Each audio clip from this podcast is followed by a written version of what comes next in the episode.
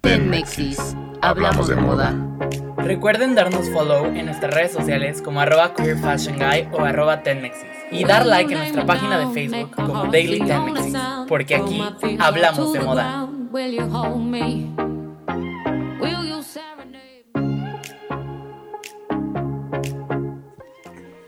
Hello, hello, hello a todos a, la hashtag TenMexNation. Contentos de estar con ustedes una vez más en este segundo programa de la cuarta temporada, recargada y llena de talentos mexicanos, informándoles cada, informándoles cada miércoles en punto de la 1 pm y lunes de las, a las 6 am acerca de un sector que nos concierne a todos, que es la industria de la moda y en la que todos estamos envueltos. Estoy la verdad sumamente feliz por poder compartir la cabina contigo, Majo. Darle el welcome back a Pame y recibir a una nueva conductora que estará haciendo que nuestra seguridad justamente emane belleza, que es Lucy.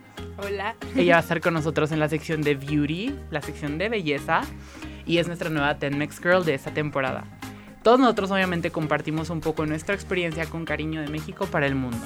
Gracias a la Ibero, que es nuestra casa, nuestra alma mater, y a la estación de Radio Ibero León que nos da este espacio, este espacio para poder difundir la cultura moda, a Ibero Radio Puebla, que reproduce nuestras voces hasta el estado de Puebla, y a ustedes, la Tennex Nation, que nos escuchan y hacen que hagamos comunidad todos. Ahora sí, la frase de la semana es la siguiente.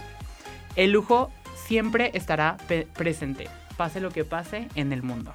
Esto lo dijo Carolina Herrera. Y vayamos con las secciones. El mundo de la moda es un nirvana y en The Fashion Bies mi tema será la ciudad del savoir-faire. Hagamos que nuestra seguridad mano belleza con Lucy, que hablará de la ciudad de la belleza. Tomemos un new shot de realidad, actualidad y estilo de vida, porque Majo les comentará sobre la ciudad de... De nuestro lugar favorito. Y finalmente mantengamos una vida en forma con Pam en Sportive, que nos platicará de la ciudad del racing. Quédense con nosotros durante toda la temporada. Esto es Tenmexis. Hablamos, de, moda.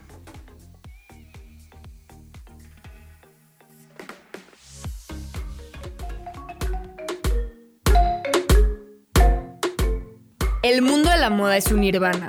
The Fashion Bies.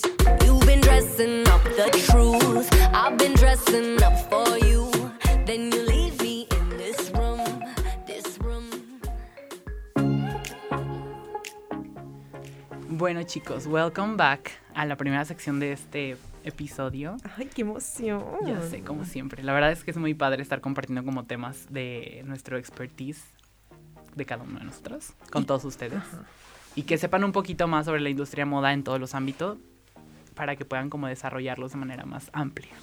Y bueno, mi tema de esta semana es hashtag la ciudad del savoir-faire. Como era un enfoque hacia la moda, yo les voy a platicar un poco acerca de esto. O sea, ¿han escuchado en algún momento qué es savoir-faire? ¿Es un término francés? Sinceramente no. ¿No? Bueno, para eso estoy, para platicarles un poco de esto. El savoir-faire es eh, literalmente, si lo traducimos al español, es saber hacer.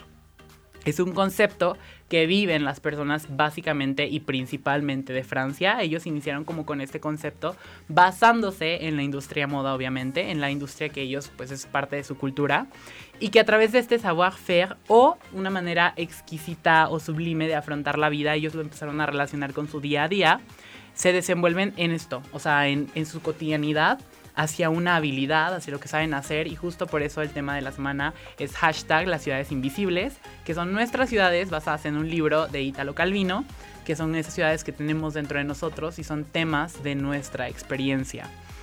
Esto, por ejemplo, lo podemos ver ya si lo abordo de manera más amplia en moda, desde una saddle bag, una Birkin bag, una tote bag de Louis Vuitton, la que hemos visto.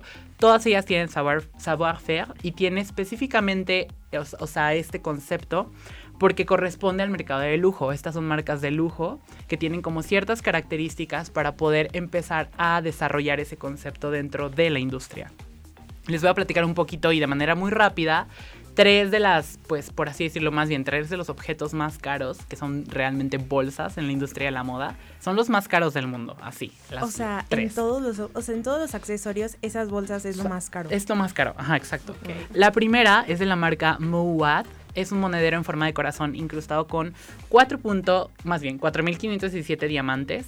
Que equivalen a 381.92 quilates. O sea, Un montón. sí, o sea, literalmente tú en un anillo de boda pides un anillo de que 20 quilates, 15 quilates, 18 quilates. O sea, es como lo que yo he escuchado usualmente, la verdad. Y de repente ve- ves esto de 351 y dices como de, oye, o sea, Excuse me. excuse me, eso es muchísimo. y bueno, aproximadamente este monedero tiene 9.000 horas de trabajo artesanal y tiene un precio de 3.000.4 millones de dólares. Wow. Obviamente este tipo de accesorios lo tienen pues estrellas, estrellas de moda o estrellas de pop star, singers, artistas en general. Y ellos lo tienen, ¿por qué? Porque ahorita les daré unas pues características más bien que tiene esto del savoir-faire dentro de las cosas. Después, la segunda es una edición de 13 bolsos limitados de la marca Chanel que se llamó Diamond Forever Classic y equivalía, cada una de esas bolsas contenía 334 quilates y todo, todo, todo el bolso completo, les voy a poner las fotos en Instagram, arroba tenmexis, tenía correas hechas con oro blanco. Wow. O sea, sinceramente yo no podría tener una, o sea, obviamente no tendría una bolsa, pero o sea, imagínate tener una bolsa así y cuidarla con tu vida porque no. Pero espera, o sea, nunca se han puesto a pensar que qué harían con una bolsa de ese precio. O sea, realmente... o sea, no la sacaría, no, lo utilizaría. No, yo al nada. contrario, o sea, analícenlo si ya la tuvieran. O sea, por ejemplo, ya tienen la bolsa. O sea, es una bolsa que vale la vida, casi casi. y este, y ustedes la, pues ya la tienen, o sea, realmente la dejarían en su casa. Yo no, y creo que No. y ahora les preguntaría a toda la Tenmex Nation, o sea, realmente la gente si en México hay un poco, más bien hay un poco de poca cultura moda, o sea, creo que ni siquiera se darían No. cuenta que es una bolsa Ah, es de ese cara. precio. Claro, No. no. Entonces, yo al menos, ay, yo sí me la pondría. Y yo la sacaría a todos lados y yo estaría como con ella de arriba para abajo. La verdad sí me dolería el pecho si de repente se me cae un cristal así que lo vea y diga, no, ya, ya. Deja eso que la pierdas. Imagínate. Adiós. Aparte, creo que es lo más probable. Antes de que te la roben, la pierdes. Sí. Ay, de que en un antro así, no, no, no. Me muero. Me muero. y la tercera, o el tercer bolso más caro del mundo, es un bolso de Louis Vuitton. Que si ustedes lo ven, es un collage. O sea, es un collage de objetos urbanos que ellos fueron formando, así, lo fueron como uniendo para formar este bolso que ya estaba como de manera más elaborado artesanalmente. Y tiene un precio de 137 mil euros. O sea, barato, Oh, ¿verdad? Un sí. poquito, un poquito para sacar del monedero así rápido y pagarlo. Bueno, ¿qué son las características del savoir-faire? Es muy importante que tengan este concepto en la mente dura- durante todo el programa, porque el savoir-faire de cada uno de nosotros es de manera diferente y lo expresamos o lo plasmamos dentro de nuestra cotidianidad, como ya lo había mencionado previamente, y pues tiene características en cuanto a la moda. Primero que nada, que es un producto de calidad. Es un producto que vas a encontrar y vas a decir, híjole, o sea, la, más mínima costura está en perfecto, perfecto estado. Yo recuerdo muchísimo que una de mis profesoras, le mando muchos saludos a Catherine Chagot, ella era mi maestra de confección, y ella me decía siempre mucho como de, es que una puntada equivale a un error en cualquier cosa del savoir-faire. Posteriormente, otra de las cosas más importantes es que tienen un precio alto. Obviamente hemos visto esas bolsas que la más barata, una tote bag de Louis Vuitton muy básica, cuesta 40 mil pesos. O sea, son productos de lujo, como, o sea, recalquemos, el savoir-faire es correspondiente a la industria del lujo, entonces tiene que ver como mucho y empezamos a entender el porqué de estas cosas, porque luego dices como de, oye, ¿quién compra eso? Pues sí lo compran, o sea, lo compran. Sí, lo compran. Bueno, tercero es que existe una transmisión de emociones en estos productos. Es súper importante este, este punto. Porque, porque no me digan, o sea, les haría la pregunta, no, no me mientan, por favor, que si ustedes tuvieran este, este producto, esta bolsa, este lipstick, lo que sea, ustedes van a estar súper, o sea, como sin- sintiéndose bien. Te Claro. empodera, te da fuerza, te da seguridad, te da esa sensación o, ese, o esa emoción, te le empieza como a transmitir ese tipo de producto. Entonces, eso es muy importante en un producto de lujo con savoir-faire, que esto ah, o sea, provoca en, en nosotros. Y tiene como una influencia en el estado de ánimo de cada uno.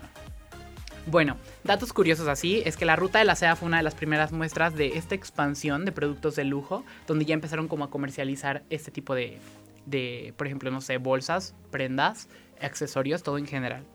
Y otro dato curioso es que se estima que en este año los consumidores de lujo serán unos 400 millones de personas en todo el mundo los que consumirán ya productos de lujo como de manera más constante. Mientras que en 10 años esta cifra aproximadamente decía que ascendería a 500 millones. Y pues es bastante considerable, o sea, 100 millones en, un, en ¿qué? 10 años, la verdad está súper bien. ¿Por qué? Porque creo que a veces las personas, he escuchado mucho el comentario de, o sea, lo repito, ¿quién lo compra? O sea, ¿para quién venden este tipo de cosas? Creo que aquí la onda está o la clave está en cómo se consume un producto de lujo. O sea, qué es lo que haces para consumirlo de manera adecuada. Por ejemplo, hace poquito, un par de meses, yo ya estaba comentándole a personas a mi alrededor de, oye, la verdad, yo ahorita, hoy en día, estoy procurando mucho no consumir productos de fast fashion, porque creo que ya o sea, yo ya se los he repetido durante toda la tercera temporada, hay que empezar a consumir de manera más responsable. Y el hecho de que yo diga, ok, híjole, aparte también es personal, es como una meta personal empezar de, a reducir low cost things, así de verdad, ah, todo. Pero bueno, el punto es empezar a comprar cosas que en algún programa les mencionaba del hashtag Wear Your Values, que es una campaña para ustedes poder empezar a a invertir en prendas, accesorios o marcas, incluyendo todas, desde una marca activewear, sportswear, menswear, womenswear, kidswear, todo lo que sea este prenda, wear. Así es. Que le empiecen a usar de manera más consciente, o sea, usen su dinero de manera más consciente y que de verdad ese dinero lo inviertan. Personas me comentaban, oye, ¿cómo puedo saber si una, prenda o un tipo de, no sé, accesorio vale la pena? Por ejemplo, en la industria de la moda, yo ya les había comentado que si ustedes compran una chamarra en alguna marca, en alguna colección, en algún momento muy específico, esa prenda, ejemplo, hoy estaba googleando y vi un vestido, un vestido que salió de Jean Battista Bali, que fue de la colaboración que hizo la presencia en HM. Acuérdense que estas colaboraciones que hacen es que el diseñador dice, ok, voy a hacer que HM tenga más renombre ayudándole porque son apoyos de colaboraciones y voy a poner mi marca dentro de esa tienda un tiempo un tiempo son dos días. Pero bueno, el punto es que llegó Jean Batista, pone esa marca y un vestido rosa de tul, que en ese momento yo recuerdo que costaba 5 mil pesos, 4 mil pesos. Ahorita yo lo vi en eBay y costaba 18 mil pesos. ese vestido. Impresionante porque después que lo analizas dices, ok, ese vestido nunca va a volver a salir. Jamás. Ese vestido, quien lo compró, lo compró. Y quien no, pues pues ya, ni modo, ya nunca va a volver a salir. Entonces, el hecho de invertir en ropa que tenga un valor es muy importante y tiene un poco que ver con eso de savoir-faire, porque también tiene que ver como el saber comprar, saber hacer. Entonces, yo creo que hay que hacer las cosas como con, con thinking, así, con pensamiento, con algún motivo y con algún enfoque. Posteriormente, otra de las características del savoir-faire o de las marcas con savoir-faire es que tienen que evitar demasiados establecimientos y también evitan los logos en los productos con el fin de que sean identificados solamente por un mercado y para escasos clientes. Es súper importante también esto porque si ustedes ven, por ejemplo, una marca que tiene logomanía, intensamente es Mosquino, como lo hemos mencionado, pero Chanel usualmente no pone prints en sus colecciones, ni en sus bolsas, ni en sus blusas, ni en ningún lado. Chanel únicamente cuál es la marca y cómo sabemos que es un Chanel. ¿Cómo sabemos, chicas? Cuando vemos una, una pieza de Chanel, ¿cómo saben que es Chanel? Por su. La, por la C. Por las doble C. Porque ven eso y dicen, no manches, eso es de Chanel. Y lo ubicas instantáneamente. Eso es una marca de lujo que genera ese pensamiento instantáneo en ti y que dices, pues ya, o sea, eso es. Por ejemplo, el otro día este, iba caminando en la calle y yo traía una gorra que me dieron así en, la oficina de que es de Pirelli y de repente me hizo un chavo de que, ¡Ah! ubico esos colores, son de Pirelli. Y yo, pues sí, obviamente Pirelli se podría decir que es una marca de lujo en cuanto a los neumáticos, en cuanto a la onda de, racing, de todas las, cosas de coches y ese, y ese ámbito. Y de hecho la semana pasada tuvimos a los de Lamborghini ahí o sea, todos estaban fascinados viendo los coches. Yo la verdad no entendí nada. Así, nada. no te explico, Brian, no, te explico. sí, por favor. Pero muy padre porque de verdad empiezas a hacer como esas comparaciones en cuanto a las, o sea, las industrias. Y me explicaba uno de los, de los chavos que venía de Italia me decía, oye, es que está súper padre, o sea que, por ejemplo, en la moda Pirelli no va y Pirelli pone esto en los coches y el diseño y no sé qué, y los colores y la llanta, y así como de, ah, oh my god. O sea, me encanta porque me empieza a explotar la mente en modo y digo, ¿qué relación tiene un coche? Que muchos podríamos decir, no manches, no tiene nada de relación a la industria de la moda en general. Entonces, bueno, es como algo muy interesante. Y yo les quería hacer la pregunta para que ustedes también se lo replanteen. ¿Cómo practican ustedes su savoir-faire? O sea, ¿cómo hacen ustedes el saber hacer sus cosas, el saber hacer, el saber trabajar, el saber cómo hacer, por ejemplo, Majo, una campaña, Lucy, o sea, el yo hacer, por ejemplo, un diseño increíble, Pame que está en la onda del racing y todos los deportes, o sea, ¿cómo sabes hacer tu trabajo? Planteense esa pregunta toda la Tenmex Nation y empiecen su semana, o bueno, ombligo de semana, trabajando de manera más constante en esto de hacer las cosas bien. Creo que ese es el mensaje del programa de hoy. Si ustedes van a tener esas ciudades invisibles que tienen en su mente, la mía sin duda sería Ciudad de México, que amo, amo, amo, amo, amo. También creo que Pamela ama. La verdad, sí, para que te digo que no, sí, sí. Entonces sería, hagan las cosas sabiendo. O sea, trabajen, sean constantes y en cualquier ámbito siempre desarrollen como ese lado de savoir-faire. Eso es lo que yo quería enseñarles en este programa.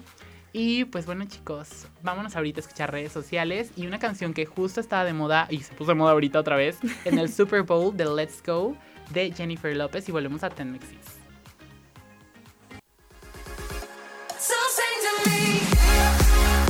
La industria de la moda es todo. Únete a la hashtag TenMexNation siguiendo la guía de nuestros conductores y del programa a través de nuestras redes sociales como arroba tenmexis, arroba michelle.vero, arroba majo-og y arroba queer fashion guy. Tenmexis. Hablamos de moda.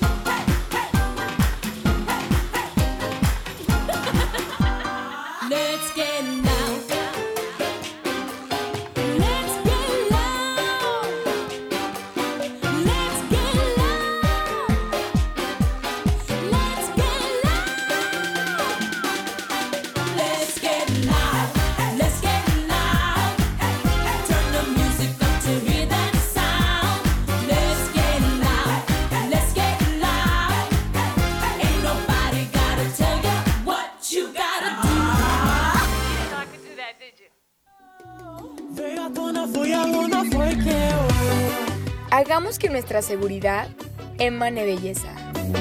Beauty.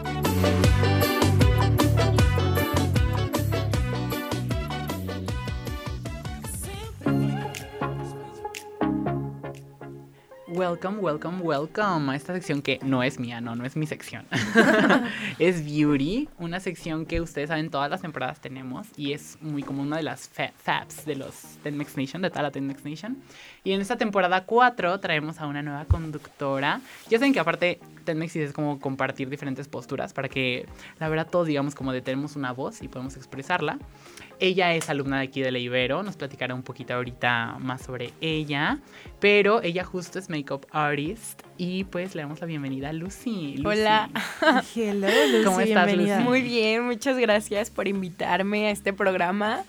Este, pues bueno, acerca del tema que vamos a hablar hoy es sobre mi ciudad, que es el maquillaje. Eh, lo que yo me enfoco del maquillaje no es tanto como por verte mejor, sino lo que te hace sentir. O sea, el maquillaje te hace sentirte realmente mejor. O sea, te da poder. Seguridad, ajá, te da poder. Y pues realmente, o sea, yo siento que el maquillaje va más allá. O sea, que el simple hecho de, ah, pues para verte mejor. Sí, que trasciende la estética.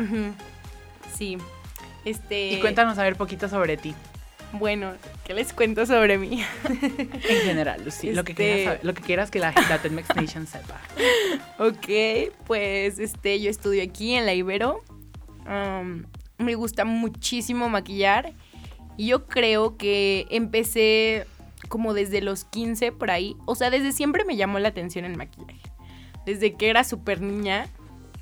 Y yo creo que en lo primero que me fijé fue que me gustaba hacer maquillaje así como plástico. Artístico. Ajá, ajá. En Halloween, así, cosas así. Y empecé por ese ámbito. O sea, se me hace raro porque ahorita pues nada que ver. Pero pues siempre me gustó el maquillaje. Entonces de ahí fui cambiando como de área y empecé maquillando a mis tías, a mis primas y yo les rogaba, o sea, te lo juro que yo les decía, por favor, déjame maquillarte a mis amigas. Todas así de que no, no, no quiero yo. No. Y pues empecé a practicar y así poco a poco fui como, o sea, como me di cuenta que me gustaba muchísimo el maquillaje. Y ahora un área que me encanta, yo creo que es el área de los backstage Ay, me encanta. Sí, o sea, toda la post-production de, toda la onda de moda. porque es obvio, Partners, una combinación de make-up con moda totalmente. Está súper padre. Este, sí, y no, no solo es como el maquillaje, o sea, te implica de que el vestuario, el peinado, o sea, son muchísimas cosas. Y creo que la gente que está allá afuera no se da cuenta realmente de lo que pasa adentro. O sea, es demasiado trabajo, muchísimo. Claro. De verdad, o sea, la primera vez que yo fui a uno, de hecho fue aquí en León, de Crearé. O sea, no, yo no me la creía, o sea, yo dije yo, no, no creo. Pero no, te lo juro que sí. Y esa vez, este, fui como, como encargada, o sea, de las del maquillaje. Oh, ya como team leader. Ajá. team leader de, todas las makeup artists. Ay, qué guapo. Ya tenía puesto importante. O sea, entrando con todo a la industria sé, o sea, yo, yo, no, no, no, no puedo, o sea, te lo juro. Pero o sea, fue una experiencia, no, o sea, me cambió totalmente, te lo juro. O sea, yo antes veía las pasarelas y decía, ay, pues eso que, o está horrible el maquillaje. O sea, eso que, pero realmente todo tiene un porqué. Claro. O sea, ¿por qué está así? ¿Por qué te dieron, o sea, ese maquillaje, ese vestuario? Todo. Sí, la inspiración, ¿no? O sea, te basas como en toda una conceptualización del maquillaje a través de la moda, a través de lo que estás vendiendo, porque tiene que ver, como dices tú, todo. O sea, quién es el cliente, qué es lo que quieres dar a entender, cuál es la campaña que vas a manejar, en qué temporada estás, en qué colores van, en qué hasta productos vas a utilizar. Sí, sí, sí, de hecho, totalmente eso. Este, porque la primera vez creo que fui con Belísimo. Y, y sí, o sea, los productos nada que ver, porque al siguiente que fui, o sea, la siguiente pasarela fue de Ian Day, la de Boreal. Y no, ahí totalmente, o sea, utilizamos de Chanteria Cosmetics, no sé si la conozcan. No ubicamos, bueno, yo no ubico mucho, la verdad. Sí, yo sí. Ay, Lo siento. Y pues ahí no podías sacar ninguna otra marca. O sea, no podías. Estaba prohibidísimo. O sea, era puro chantería. A ver cómo le haces, pero puro chantería. O sea, si sacabas otra marca, te sacaban del backstage porque no podías salir en los videos. O sea, todo estaba grabado. Y sí, o sea, estuvo como que Muy controlado. Ajá, muy, con- muy controlado y totalmente diferente a la primera. O sea, todo tiene como. Como su inspiración. O sea, no sé, cada quien. Cada quien lo hace como quiere, ¿sabes? Ajá, yo creo que también son más como los convenios que tienen, ¿no? O sea, a lo mejor los diseñadores dijeron, no, pues invita a Chantería Cosmetics, me patrocinan y ellos van a salir en todos mis videos y pues ya. Sí, sí, claro, también es eso. O sea, influye mucho eso. Sí, como la relación que tenemos ahorita con lo del Super Bowl, que fue apenas. Eh, lo- me preguntaban el domingo en la comida.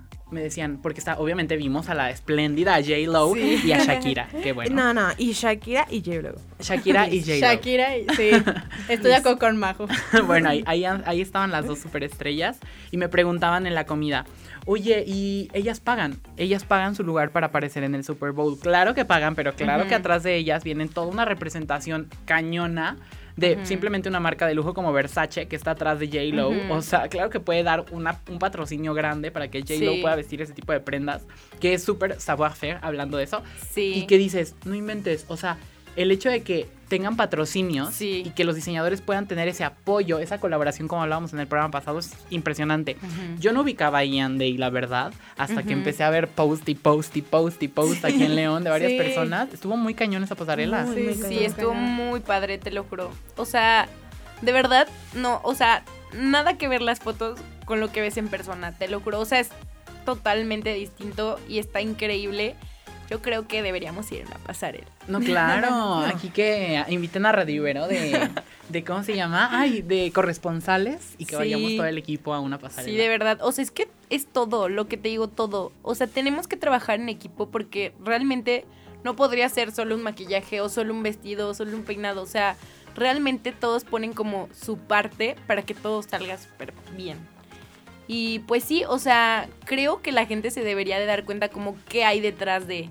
Porque, pues si nos ponemos a pensar, ¿quién sabe como que hay un backstage? Sí, el making of.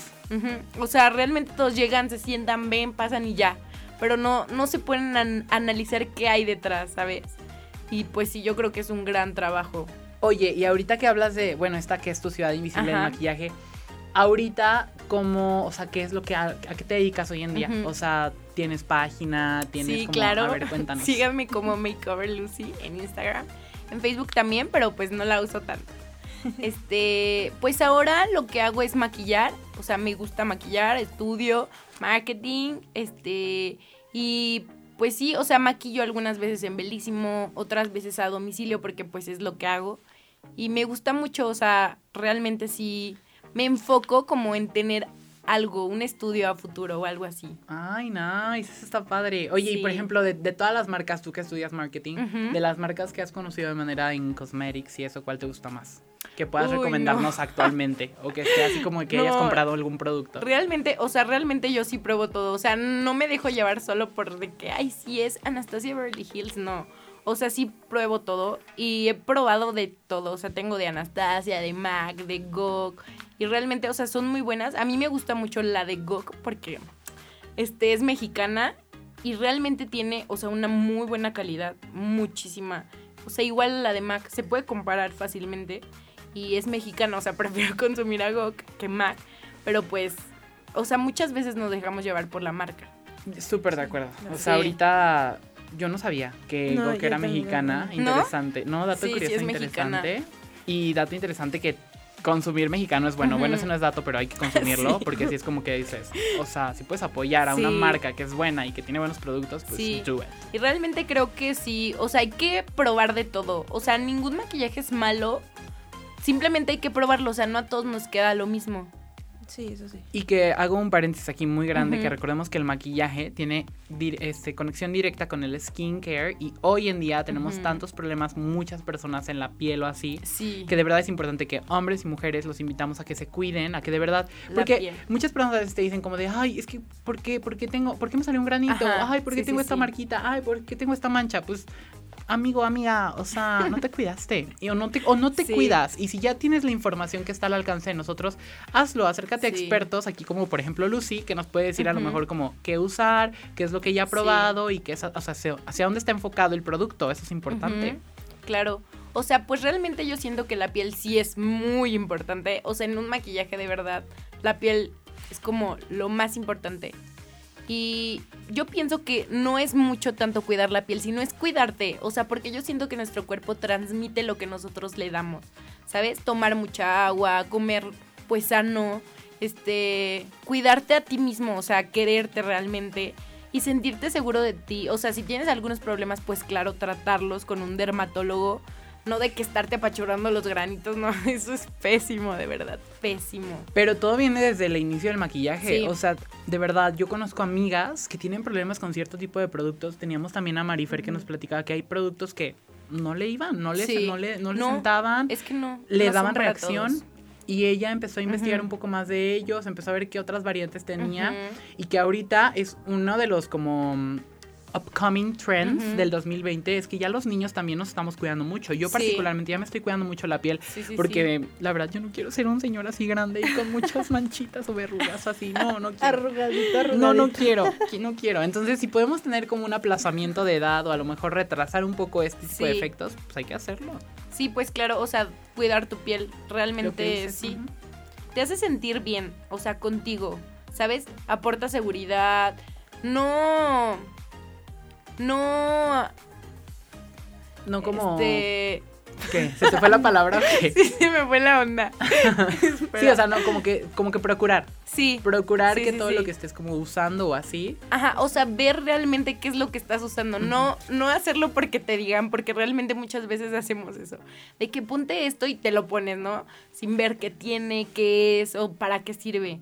O sea, realmente sí ver qué es lo que usas. Y más en tu piel porque es súper importante, o sea, que se vea bien. Ahorita te estabas mencionando eso, si me hizo importante. Yo creo que también está padre que entre nosotros, o sea, si por ejemplo tú tienes la experiencia del maquillaje y de saber qué productos son buenos, que por ejemplo, o sea, no sé, ahorita en los intercambios navideños, de que la verdad yo así les regalé a mis amigas de que cremitas de L'Occitane y así, pero pues yo nunca he probado así como cremas de, de Gok o así, o sea, sí, sí, sí. y creo que puedo hacerlo, o sea, puedo empezar a incentivar a que ellas también prueben las marcas de esta forma, o sea, Sí. dando un regalo o algo así Sí, sí, sí. tip por el 14 de febrero que ya viene. Entonces, si pueden incentivar a alguien a que empiece a consumir marcas mexicanas, está Sí, padre. está súper Sí, bien sí. eso. Y la verdad, las marcas mexicanas, obvio, por mil factores, son más económicas. Sí. Entonces está padre Sí. también. Bueno, ni creas, ¿eh? Porque Gok sí, o sea, no es tan económica. Ay, no, yo la estoy con- confundiendo. Go, que es la negra. Sí, Sí. sí, sí, Ay, sí. yo estaba pensando que era Hel- Jelden. ah, o Jelden. Ah, bueno, esa Helden. también es mexicana, ¿no? Sí. Hay que Sí, investigarla. Helden- según yo, Helden sí es mexicana también. Sí. Sí, sí, O sí. sea, hay muchas marcas mexicanas que realmente sí, o sea, sí tienen calidad. Pero pues depende, no, no a todas las personas les quedan esos productos o no les caen como a la piel. Claro. Y, Entonces sí- hay y que siento probar. que también depende del producto, ¿no? O sea, a lo mejor unas sombras de GOG son muy buenas y en Helden no tanto, pero los esmaltes de Helden son buenísimos. Ajá, sí, y sí, así. sí. Entonces también Sí. varía. Sí, claro, eso sí varía muchísimo. Este, otro tip que les voy a dar para que cuiden su piel es que siempre utilicen bloqueador. O sea, de verdad, el bloqueador es mágico. O sea, ese no puede faltar, ese es de diario. O sea, de verdad, ya estamos expuestos a los rayos del sol horrible. Y el bloqueador, o sea, no puede faltar en tu día a día. Tip de belleza. Sí. Oye, pues muy interesante. Bueno, pues ya saben todos, la Tenmex Nation vamos a tener aquí a Lucy en toda la temporada platicándonos de diversos temas de beauty para que ella esté como siempre informándonos, actualizándose en este tema y pues que empe- empecemos como a generar esta comunidad. Ahorita nos vamos a unas redes sociales para que nos escuchen y volvemos a Tenmexis.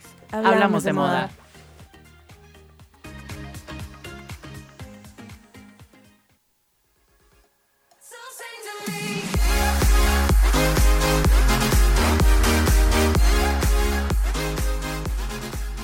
En Facebook e Instagram pueden buscarnos como arroba tenmexis para estar al pendiente de nuestro newsletter y ser parte de esta plataforma de moda.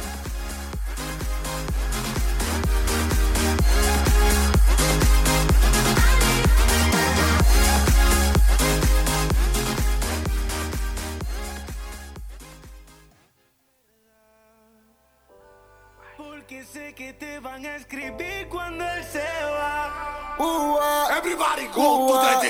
Tomemos un trago de realidad, actualidad y estilo de vida. You Shot.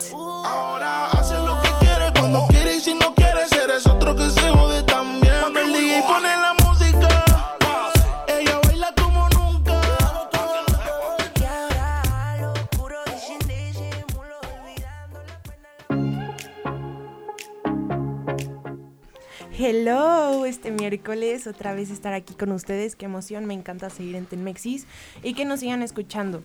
Y pues bueno, hablando en, en este tema que era como nuestros lugares, nuestro espacio, pues así prácticamente se llama mi tema de esta semana, que es mi lugar.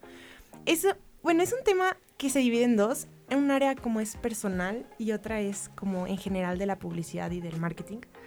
Y en lo personal, yo estaba pensando cuando Brian nos dijo de que no, es que investiguen ciudades que neta les encantaría, que se ven ahí, que se imaginan cosas de así. Y dije, es que no, o sea, yo no me imagino una ciudad como tal, o sea, lo que yo me imagino a mí es mi cuarto. O sea, mi cuarto este, es mi lugar favorito en todo el planeta. Literal me la podría vivir ahí 100%. pero me gusta salir con mis amigos, entonces salgo. Confirmo. Se cancela, se cancela. Se cancela. Pero en verdad me la podría pasar ahí todo el día. Y estaba investigando de que es que por qué me gusta tanto mi cuarto. Y siento que el cuarto o el dormitorio en donde estamos todos es porque nos sentimos nosotros mismos y ahí en el mismo lugar tenemos cosas personales. ¿Y por qué? Porque en la vida desde chiquitos hemos ahí guardado nuestras cosas, ahí te duermes, ahí tienes tus sueños, literalmente tus sueños. Literal. Ajá. Este, y entonces conforme vas creciendo, pues vas madurando y es donde vas cambiando tu decoración, lo que sientes, lo que no sientes y todo eso. Ahí, te ahí lloras, ahí ríes, ahí todo. Y dije, ok, sí, me encanta. Y justo últimamente la estaba remodelando. Y dije, ok, ¿qué quiero poner? Y empecé a ver como cuartos o decoraciones de cuartos para dormitorios. Este, y eran como muy diferentes a como eran hace 5 o 6 años. Y ahorita eran muy minimalistas. ¿Te acuerdas? O hace, en la temporada pasada hablamos de un tema que era el minimalismo, que era entre más pocas cosas tengas. Entre menos, po- Ah, entre digo, menos cosas tengas. Entre menos cosas tengas, Sí, más sí. vas a tener Exacto. o mejor te vas a sentir. Exacto. Y a mí, o sea, yo veía las fotos y decía, "Güey, es que están padrísimos. O sea, me encanta. Todo era blanco, o todo era blanco con gris, o blanco con negro. Y decía, wow. Y algunas de que plantitas y así que daban muchísima vida. Y decía, yo lo quiero así. Y en realidad empecé a sacar de qué cosas. Decía, esto ya no lo ocupo, ya no lo necesito, está bien. Y dije, ok, voy a, a, a pintar mi cuarto de blanco, a Ujú. comprar de que todas cosas blancas y, y cosas de que negras, porque pues negro y blanco son de mis colores favoritos y el gris también. Ujú. Y dije, sí, me late, tengo de que ya mi cama, un escritorio y ya cositas. Y ya no tengo muchas cosas de que... O sea, fuiste más, puliendo. ¿sabes? Ajá, fui puliendo. Y eso me hizo sentir como en paz, ¿sabes? Porque en lo principal, habla, eh, principal, lo siento, hablando de colores, el blanco te da mucha paz, en general. Entonces, para estar ahí, si me la paso todo el día ahí, pues, ¿por qué no estar con un color que me sienta como satisfecha, tranquila y así? Entonces vi que también a eso se referían en las decoraciones, que decían, no, pues es que solo ten detalles en los que te vas a sentir como a gusto, que los veas y que no te canse la vista, porque también te- tener colores o muchas cosas fuertes, quieras o no, inconscientemente te van perturbando o Sí, te claro. van como desconectando de, Te alteras. Ajá, te alteras.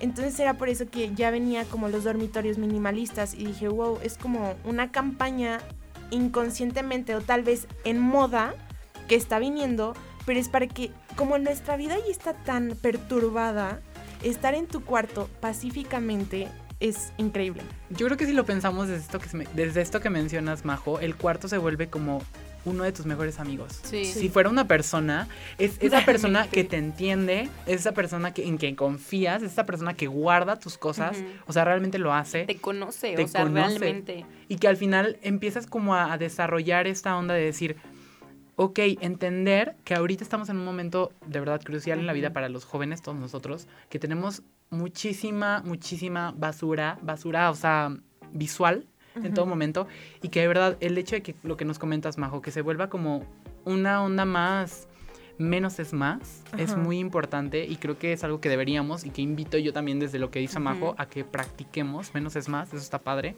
Sí. y que de verdad tengamos como esta tranquilidad de lo que estamos viviendo día a día. Sí, exacto. Y no por tener menos significa que va a estar de que vacío, feo así. Y no, o sea, en verdad, chequen, si no saben cómo, cómo empezar, chequen de que en Pinterest o en páginas lindas. Las decoraciones y en verdad vienen como muy, muy lindas, están muy bonitas y hasta le metes de que plantas o así para que se vea algo vivo y no puro muerto de que blanco y negro, ¿verdad? o sea, a mí me encanta, pero metan de que plantitas o algunos colores sutiles. Y de ahí nos vamos a otro tema que le quería- les quería comentar de eh, como la ciudad o las ciudades más bien de la publicidad. Y obviamente sabemos que la publicidad y el marketing y todo esto está en todos lados porque hashtag consumismo y hashtag globalización. Pero hay un, hay un lugar y puntos específicos en el mundo en la que las marcas o empresas llevan su publicidad para que denote, ¿saben? Y estas son unas ciudades que principalmente nos imaginamos y sabemos que es Nueva York. Obviamente Nueva York es una de las ciudades que más publicidad tiene porque pues sí es gigante y, si- y siempre va a estar como la luz, o sea, digo, la ciudad iluminada la que nunca duerme, ¿sabes? Pero investigué otras ciudades que para mí se me hicieron como muy extraños que estuvieran. O sea, en verdad nunca me las imaginé que estuvieran ahí. En primero obviamente está Nueva York, la segunda es Londres, que es en Inglaterra, la tercera es Los Ángeles, la cuarta es Yakarta en Indonesia, la quinta es Tokio en Japón, la sexta es Shanghái en China, de ahí pasamos a Manila en Filipinas. O sea, nunca me imaginé que estuvieran tanto Indonesia como Filipinas en una de las ciudades que tienen más publicidad. La otra es Beijing, China, Dallas, Estados Unidos y Houston, Estados Unidos. Y me di cuenta que es muy extraño que muchas como ciudades de esta lista son de Estados Unidos. Y, o sea, y recapacité y dije, o sea, ¿por qué? Y porque obviamente los, las personas que más consumen son los estadounidenses. O sea, hay como un, un dato que una de las personas o población más consumidora es la que está en Estados Unidos. Y claro, o sea, esto tiene muchísimo sentido y en por, y en por qué las, las eh, empresas este, mandan ahí su publicidad. Porque de ahí ya abarca a miles, miles de personas y se va exten- expandiendo porque dicen, ya lo vi en esta ciudad, lo quiero comprar. Además, la publicidad no tiene que ser precisamente en grandes masas en cuanto a grandes pancartas, así. Yo me imagino que también tiene que ver, la verdad desconozco el área como de marketing en general ya como muy estructurado, pero me imagino que también tiene que ver con simplemente anuncios pequeños, o sea, Sí, obvio. yo he visto, la verdad, películas chinas o japonesas que vemos los barrios japoneses y chinos llenos, Sí. llenos de, ¿cómo se llama? Estos... eh, Como... Ay, como Post- post, posters, de posters y dices, o sea, traen como 30 mil cosas Sí, claro. y te están abordando así tu mente en todo momento. Sí. Y uno de los factores, bueno, son factores en donde, por qué en ciertas ciudades mandan esta publicidad. Y son, se considera el número de población que tiene la ciudad o el país, la productividad y el poder adquisitivo. Entonces es por eso que yo decía, ¿por qué en algunas ciudades que en verdad ni conocía o sabía que existían hay tanto como poder en publicidad? Es por estos factores. Y una, según una investigación, solo en Nueva York las empresas gastan 15 millones de dólares para llegar a sus potenciales consumidores y en Tokio 13 millones de dólares. O sea, simplemente O sea, por publicidad. Ajá. Pero de ahí surge un gran problema, bueno, que siento ahorita están como siendo más atacados la publicidad, tanto como en, en ciudades así, de que en pósters así, porque ya hay otra cuarta, no se podría decir ciudad, pero sí que son las plataformas.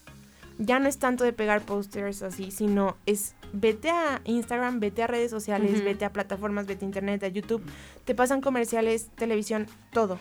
El Entonces, branding. Sí, el branding. Entonces ya está tocando de que otro tipo de puertas y en cierto punto les está llegando a afectar. Pero sí es un tema como muy interesante porque pues las ciudades tienen su ciudad, ¿sabes? Sí, claro. Sí, su- como sus subculturas. Es Ajá, subcultura. Exacto. Entonces, en, en el tema de publicidad sí está como muy, muy interesante esto de por qué poner en tal color aquí en esta ciudad o por qué poner tal eh, producto y cosas así. Dices, wow. el, el ir, a- ir- ir analizando a todos los consumidores es, es como muy, Sí, porque somos diversos. Interesante. ajá, muy interesante. Tenemos muchísimos pensamientos muy Sí. diferentes y tenemos como ciertas atracciones muy específicas cada quien que al final pues se desembocan en, en un todo, porque todos estamos inmersos en la misma publicidad. Ajá, Sí. y en un consumismo extremo. Y que bueno, paréntesis rápido, otra tendencia del 2020 es esto, justo lo que mencionabas, Majo, muy interesante. Toda la onda de la mercadotecnia en internet, ya dicen por ahí bien Mercados.0 en algún artículo, no recuerdo cuál, les voy a decir bien la información, que ya la publicidad, literalmente publicidad física, ya está desapareciendo. O sea, que ya Sí. se viene, imagínense, a mí sí me da ansiedad, o sea, ya nos estamos metiendo en un mundo Tanto. muy digital. Muy. O sea, muy qué nervio, digital. qué nervio, Sí. qué nos espera. A mí sí me da ansiedad. O sea, O sea, ¿será que soy muy imagínate-? Creo que tenemos Sí. que hablar de eso en un programa completo. Sí. Sí, cañón. Sí, sí, sí. Y pues bueno, seguimos aquí en Tenmexis y continuamos con una canción que se llama What a Feeling de Irene Cara. Esto es Tenmexis. Hablamos, de, moda.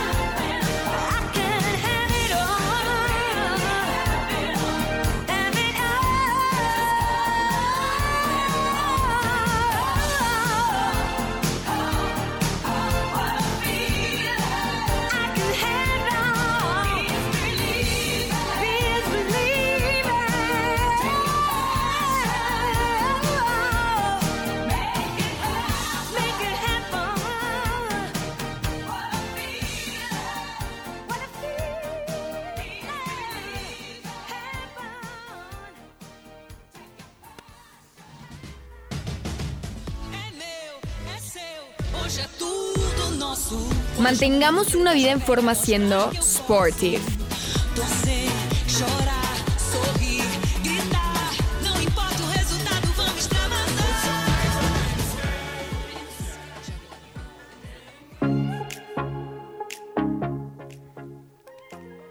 Hola amigos de Tenmexis, estamos de regreso.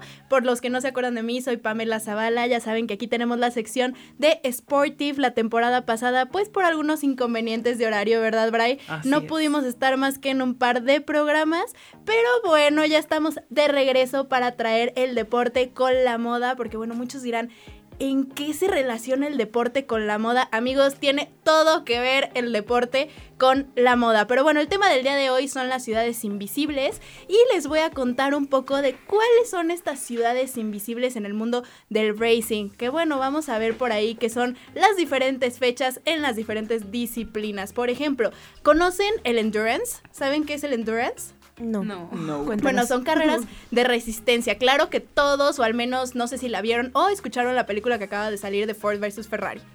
En el Sí. cine, que claro que está nominada para el Oscar como mejor película. Entonces por ahí tiene una competencia bastante complicada porque también está The Irishman, Once Upon a Time in Hollywood, varias películas de directores, bueno, Martin Scorsese y Quentin Tarantino que son uf, otro, otro nivel de directores, pero por ahí se mete esta película de automovilismo que justo habla de los coches que corren en Le Mans. Le Mans por ahí una ciudad en Francia y este circuito que es emblemático en el mundo de las carreras. Por ahí fue puntuable en los años 1950 y 1990. Tuvo una época en donde pues no estuvo puntuable, no digamos tal vez no tuvo mucho hit eh, este, este circuito vaya de endurance y hasta el 2010 volvió a ser punteable. Pero bueno, es una de las carreras más emblemáticas en el mundo del automovilismo y claro que hoy en día es la carrera más importante en el endurance. Por ahí hay las 12 horas de Daytona en Estados Unidos. Hay varios que se corren a lo largo del mundo para prepararse para estas 24 horas de Le Mans en donde son equipos de tres pilotos por coche, se van turnando en un periodo de 4 horas, descansan 4 horas, descansan. Entonces, definitivamente es una preparación física, mental y eh, técnica de los coches, mecánica, porque el mismo coche te tiene que durar las 24 horas, no sabes si va a llover, generalmente llueve en las 24 horas de Le Mans, tienes que saber qué neumáticos vas a poner, la resistencia del motor, las frenadas, es un conjunto de trabajo de todo el equipo, más los pilotos que se tengan que estar preparando. Imagínate 24 horas, sí tienes tus periodos de descanso, pero la carrera no termina, entonces no creo que ni siquiera te puedas dormir a gusto pensando en qué está haciendo tu compañero, a ver si lo que tú hiciste bien igual no la riega, a ver si el coche no le pasa algo, pero bueno, creo que por ahí en las carreras de endurance Le Mans es el top. Y luego pasamos a un evento que se viene ya en unos en unas semanas, en un mes, mes y medio aquí en Guanajuato y estamos hablando del Rally México. ¿Cuáles son las carreras o las fechas más emblemáticas del WRC? Pues claro que tenemos el de Gran Bretaña, más conocido como el Rally de Gales. Y bueno, es que Gran Bretaña, para los que no saben, es la casa, el hogar, eh, donde nació todo esto del automovilismo a nivel mundial. Entonces, claro que el Rally de Gran Bretaña es un must go si eres fan del automovilismo. Y por segundo la segunda fecha que estamos hablando del rally, claro que es lo que se conoce como la meca del automovilismo en el mundo del rally. Estamos hablando de Finlandia, que se corre en la zona de Mil Lagos, en Jyväskylä. El rally de Finlandia es de las fechas más antiguas en el Campeonato Mundial de Rallys. Puntúa en el campeonato desde 1951. Por allá el de Gales empezó a ser parte del campeonato en 1973. Entonces es un poco, digamos, más viejo, pero a fin de cuentas, bueno, sigue siendo en Gran Bretaña, que Gran Bretaña para el mundo del automovilismo es top. Y si te gusta el rally, tienes que ir a Finlandia. No es pregunta, no es opción. En algún punto de tu vida tienes que ir al rally de Finlandia. Hasta los mismos pilotos lo dicen, ¿no? Vamos. Que es de los rallies más complicados, y no es que el más Vámonos. complicado de la temporada. Y por ahí hay atractivos visuales que yo creo que a más de una, más de uno les va a interesar ir a Finlandia y ver.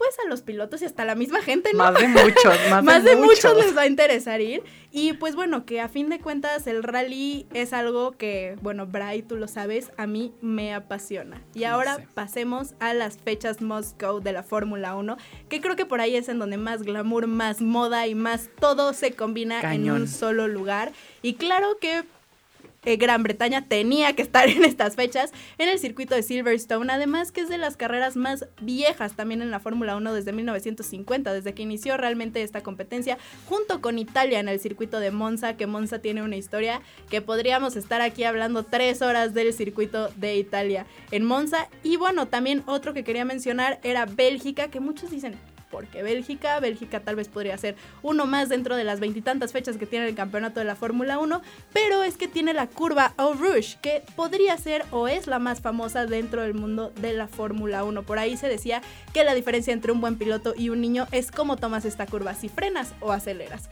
Entonces por ahí esta tiene historia de los mejores pilotos del mundo, dicen que es de las curvas más complicadas que existen en la Fórmula 1 en el circuito Spa-Francorchamps por allá en Bélgica, en donde lamentablemente el año pasado perdió la vida Anthony Hubert, un piloto de la Fórmula 2 por ahí en una de las curvas. Entonces, bueno, también es un deporte que en donde Extremo. estás poniendo tu vida en riesgo constantemente, pero a fin de cuentas los automóviles últimamente, la seguridad que traen en cualquiera de los deportes Los es diseños. impresionante. El diseño del auto, y ahí es donde metemos la moda, ¿no? El diseño hasta del auto para que se siga viendo bonito, pero a fin de cuentas sea seguro. De la Es llanta. impresionante, las llantas, todo. Tú que estás en Pirelli, que bueno, Pirelli patrocinador de la Fórmula 1 también. Yes, Y por último, en donde está el glamour, top glamour de todo, la vida, moda y lo que ustedes quieran. Claro que estoy hablando del Gran Premio de Mónaco.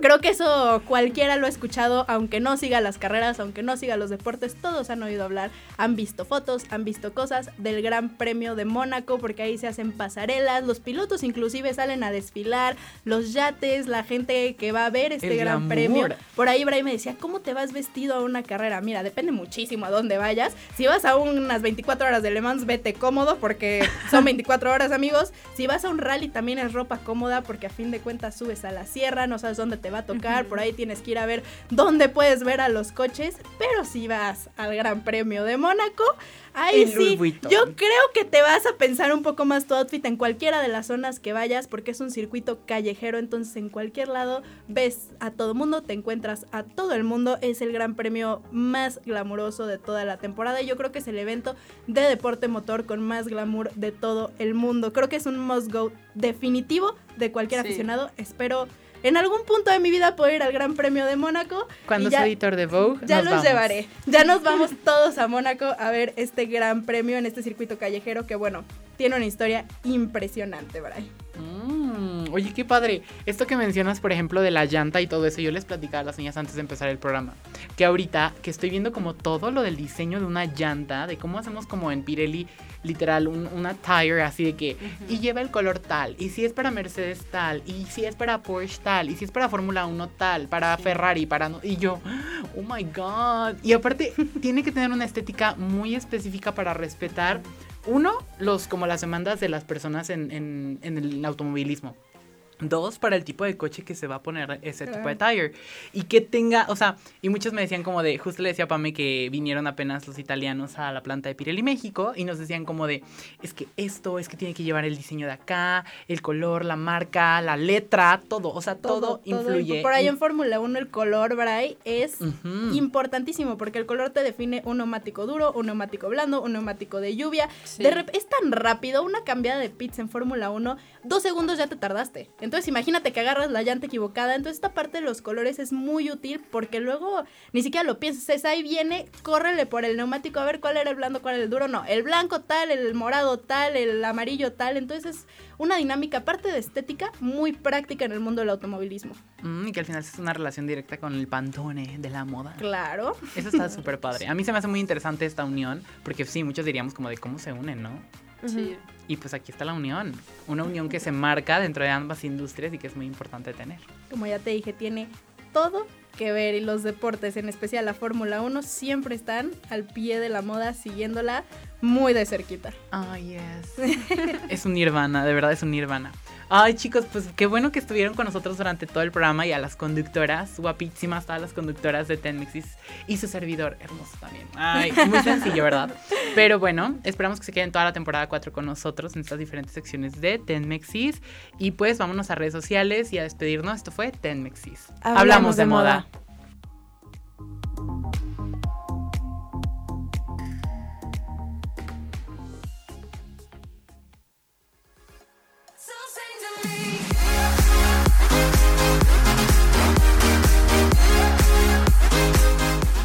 Mantengamos los ojos y oídos bien abiertos y atentos, porque cualquier cosa que veas puede llegar a inspirarte. Estamos en Tenmexis, hablamos de moda.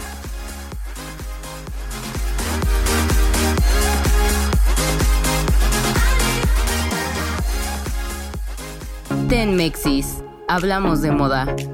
No olviden seguirnos en nuestras redes sociales como Queer Fashion Guide, Daily Tenmexis o Tenmex Girls y dar like en nuestra página de Facebook como Daily Tenmexis, porque en Tenmexis hablamos de moda.